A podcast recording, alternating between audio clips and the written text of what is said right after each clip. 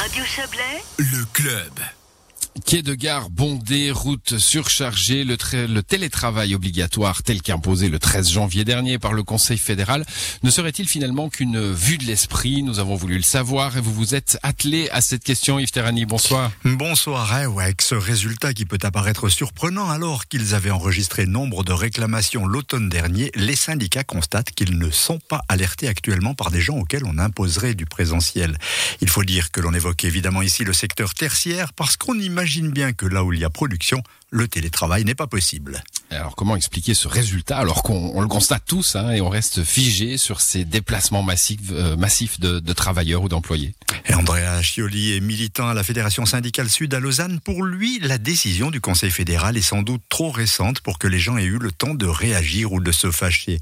David Gigax du SSP VPOD Vaud précise de son côté que son syndicat était beaucoup intervenu auprès de certains patrons entre octobre et décembre dernier, car les plaintes étaient nombreuses à ce moment-là. Il avait d'ailleurs fallu, nous a-t-il expliqué, mettre la pression sur l'État de Vaud où les chaînes hiérarchiques exigeaient par trop le présentiel, mais aussi auprès d'entreprises où l'on obligeait les gens à venir sur place pour des questions de productivité ou même de confiance. Alors, ceci explique-t-il cela? Toujours est-il que selon Barbara Pfister, les syndicats chrétiens interprofessionnels du Valais qu'elle représente n'ont enregistré jusqu'ici, depuis deux semaines, aucune plainte d'adhérents qui ne télétravaillent pas alors qu'ils le devraient.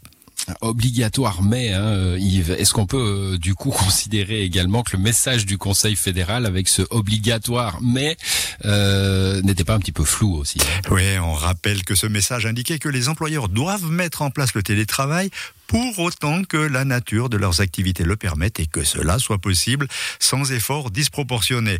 Pour Andrea Scioli, il s'agit en l'occurrence de pure communication et aucunement de réelles mesures. Là où il y a surtout eu dans un passé récent réticence des syndiqués, nous a-t-il confié, c'est en raison de l'absence de participation des employeurs aux coûts générés par le télétravail. Le Conseil fédéral a d'ailleurs été très clair à ce propos dans son message. Les employeurs ne sont pas tenus de rembourser aux salariés d'éventuelles dépenses telles que les frais d'électricité ou de loyer, étant donné qu'il ne s'agit que d'une mesure temporaire.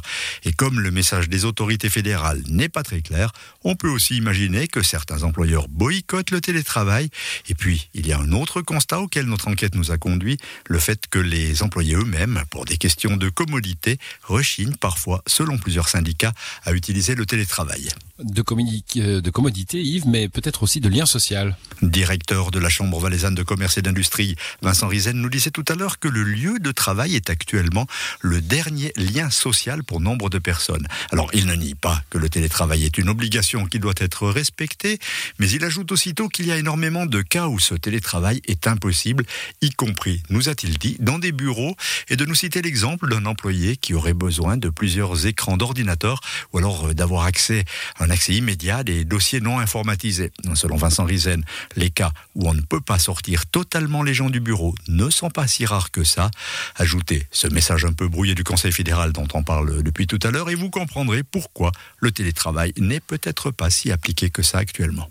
Merci Yves Terrani pour, euh, pour cette enquête. Bonne soirée à vous. Bonne soirée. Une petite coupure de micro, ça arrive.